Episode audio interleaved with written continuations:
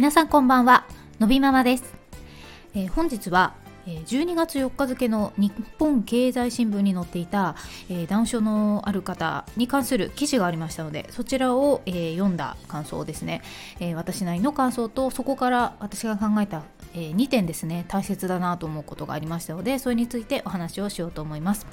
でこちら内容はあのご覧になった方もいらっしゃるかと思いますが、えー、ダウン症のある方でですねいろいろな分野で活躍されている方についてご紹介をされていました。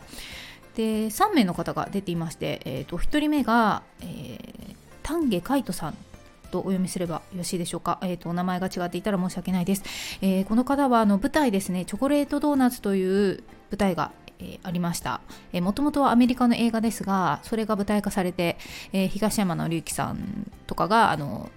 出ていらっしゃった舞台ですね、えー、それにあのダウン症のある男の子マルコという役のね男の子を演じた男のあの男性のダウン症のある方ですね。でもう一人が山本志音さんでよろしいでしょうか。この方は、えーと、陸上の 100m 走あと砲丸投げとかねそういう陸上関係のあの競技をされる方なんですって。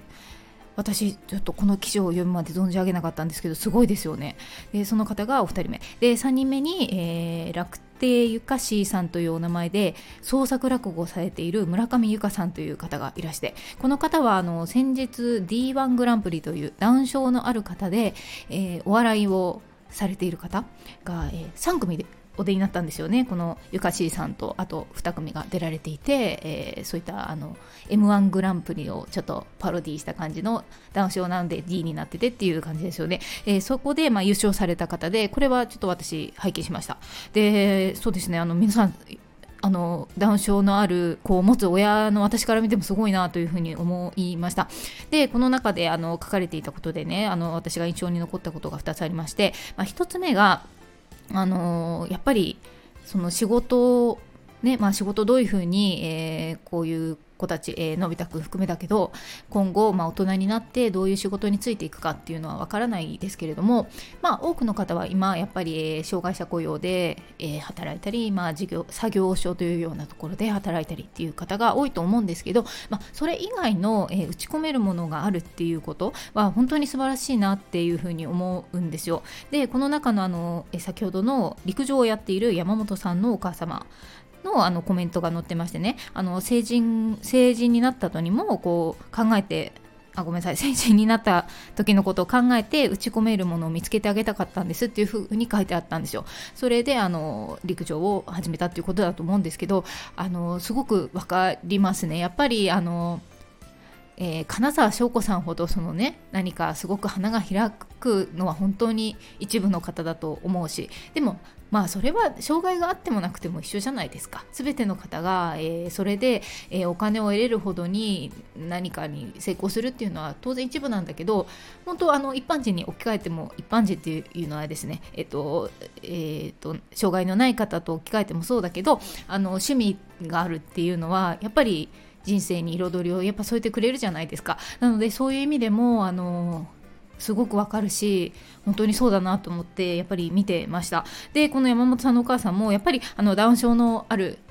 方って筋力が弱いからあんまり激しい運動をさせないでおこうっていうやっぱそういうな傾向とかがあるじゃないですか。だけどまああの太ってしまう方が多い。どうしてもだんだんとこううんちょっと太り気味の方が多くなってくるからやっぱり体幹を鍛えた方がいいっていうことで陸上を始めたって書いてあったんですよ。でやっぱり今あのあのもう一人スイミングをすごいカイトさんっていう方いらしてその方もすごいですよね。あのそれこそそういう大会世界大会とかにも出ている方いらっしゃるのを拝見したことあるんですけどやっぱりその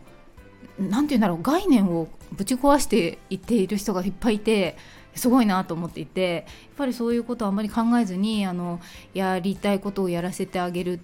とかね見つけてあげてやってそこにマッチして打ち込んでいくってやっぱすごい大事だなと思ったしあののび太くんもねそういうの見つけていってあげたいなと思ったのですごい共感しましたね。で2つ目があのこの記事の最後にねこの日経新聞の記者の方のコメントが書いてあったんですけど、まあ、この記者の方もその今回のこの取材をするまでダウン症のある方を、まあ、街で見かけたりしたことはあったけれど実際に触れ合うことがなありませんでしたと。でなのであのどういう感じなのか想像ができなかったんだけれども今回、まあ、お話をする機会を得たことですごく話をして印象が変わったみたいなことが書いてあったんですよ。でこれってすごく素直な気持ちだと思うし、えー、やっぱそうだなってすごい思うんです。で私自身もやっぱり息子を産むまで、うん、ダウン症の方と触れ合う機会っていうのはなかったのでどういうものなのかが分かっていなかった。たわけですよ。なのでやっぱり生まれた時にうんすごく未知のものだったからどうしたらいいかわからないみたいな気持ちにやっぱりなったっていうのがあると思うんですね。なのでやっぱり知ることは大切だと思うしあのそれを本当に実感するのはやっぱり今のび太くんが保育園に行っているんですけどあの2歳児クラスから入園したんですけどもう一人あの同じクラスにハンディのあるお子さんが実はいらっしゃるんですよ。でそのお子さんはダウン症ではないんですけど、まあ、違う障害のあるお子さんなんですね。でやっぱりあのダウン症も障害児というもちろんカテゴリーになって障害のある子の親としては、えー、ある意味カテゴライズされたら一緒なのかもしれないんですけどあの正直ダウン症の子についてもどこまでじゃあしっかり分かっているかは私なんかちょっと分からないですけどあの他の障害のあるお子さんのことって全然分からないんですよ。それについては多分あの健常のお母さんと親御さんと変わらないかもしかしたら中にはそういうことに詳しい方もいらっしゃると思うから全然わからない。要は同じ障害児の親であってもやっぱり違う障害のあるお子さんのことってやっぱわからないんですね。でなので同じクラスにいらっしゃることでまあ保育園なので送り迎えで会う時とかまあそういう運動会とかが限られた時しかあんまり接点はないんだけどでもやっぱりあのー、機会があることであこういう特徴があるんだとかでもこういうところはすごく得意そうだなとかいうのが見える。で接することでいろんなことを知っていくっていう機会が私も得られているんですね。であのこの前も、えー、送っていた時にたまたまお会いしたことがあって大体いつもお母さんが送ってる時に出くわすんですけど私初めてお父さんが送ってきてる時に会った。したらやっぱ子供ってどんな子でもあの親御さんお父さんかお母さんとか、まあ、おばあちゃんかとか人によって結構違うじゃないですか。例えばお母さんだったらすごい甘えちゃってるけどお父さんだと結構テキパキ動いてるとかそういうのってよく見かけるんだけどその子もそうだったんですよ。でだからどんなにその、うん、障害があってもやっぱり普通のお子さんと同じような切り替えとか あの人によって態度が違うとかそういうのはやっぱあるんだみたいなことが分かったりとかもしてねあなんかあなるほどなっていうふうに思ったりしたんですね。で同様にやっぱりそのクラスのお友達ってまあだからある意味すごく多様な環境でのび太が入った2歳児からみんな一緒に過ごしているわけですね。なのでそうするとうん。やっぱりのび太くんとかそのお友達ってちょっと違うとかできないところがあるっていうのは思っているところはあるんだと思う。だけどだからって違うとかっていう考えではない。それも含めてのび太くんだ。みたいな風に見ているから、あのー、そこで拒絶するとかそういうのは、まあ、今は全然ない。本当に自然に過ごしてくださっているわけですよね。ただ一方で例えばマンションであたまたま会う子とか、うん、なんだろうな電車の中で会った子とかなんかどこかにいた時に一緒になった時にすごくやっぱりちょっとのび太くんのうんパッと見背丈は普通にあの幼児なのになんでこの子喋らないんだろうとか突然変なテンションが上がっちゃってる状態の時とかに出くわしたりとかするとえなんかちょっと怖いみたいな雰囲気を感じることってあるんですよやっぱり。でもそれってうん自然というか私も逆の立場だったらそう思ってた気がする。その子供の頃だったらね。だからやっぱり慣れなんですよ。そのそういう子もいるんだっていうことを知ってるか知ってないかっていうので対応が当然変わってくるんだっていうのをすごく思うんですよ。その子が悪いとかどうとか言ってるんじゃなくてそうなるのは当然だと思ってているでなのであの最初からそういういろんなことを見てくってすごく大事なことなんだって思うしそれってこのやっぱ障害のある親としての立場から見てもとってもいいことだなありがたいというか、うん、そういう世の中になっていくといいよねって思うんだけどそれだけじゃなくておそらくどんな人にとってもいいことなんじゃないかなって思うんですよ。というのは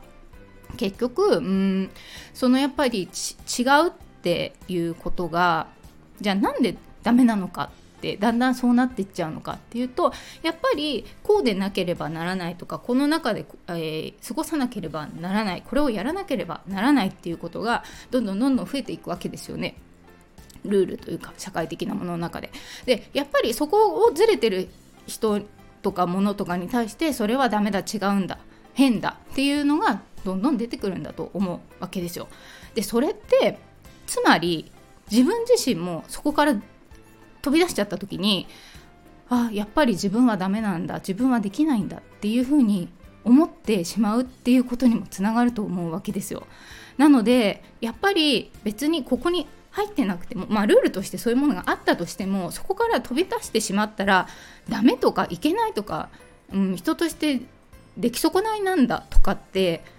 思う必要はないわけであってそういうふうに思わないためにもいろんな子がいていろんな人がいてっていうのを分かる。それが当たり前だ。世の中はそういうもんだ。っていうふうにみんなが思ってたら結局みんなも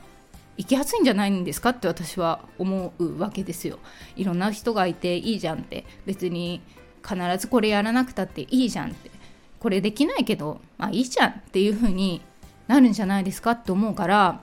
すごく大事だしうん結局インクルーシブとか言うと障害者のため障害児のためっていうふうに捉えがちだけど、まあ、そうじゃないと思うんですよあのそうそうであってほしいと別に私たち思ってないんですよ。あのみんなそうですねそのそういう知ってほしいって思ってるから発信してる親御さんとか多いけどみんなそのダウン症のことを知れって言ってるわけじゃなくてこういう人たちがいますってこんなこともできますっていうことをただ知ってほしいだけだと思うのね。でそれと同時にあの何て言うのかなだからだからみんながインクルーシブインクルーシブって言ってるのもなんか変な風に捉えられちゃうとまあなんかギャンギャンギャンギャンうるさいなって思われちゃうかもしれないけど結局障害者が住みやすいんじゃなくてみんなが住みやすいになっていくのが一番の多分理想だと思うんですよね。なのでそういうふうに考えていった方が絶対みんなが生きやすいと思う。それは本当に思うからあのー、やっぱり、まあ、まずはそれの取っかかりでやっぱ知ってもらうっていうところに多分なっていくのってあのー、みんないろいろねしてもらうためのことをいろいろアクションを起こしてる方がいっぱいいらっしゃるっていうところになると思うんですよね。なのであのすごくいい記事だったなと思いました。もう、えー、ご覧になった方いらっしゃると思いますしもしご覧になっていない方がいらっしゃいましたら12月4日です。なんかウェブでも見れるような感じでしたのでちょっと有料か分かりませんがぜひぜひよろしければご覧ください。ということで本日の放送はここまで。最後まで聞いていただきありがとうございます。また次回お会いしましょう。さようなら。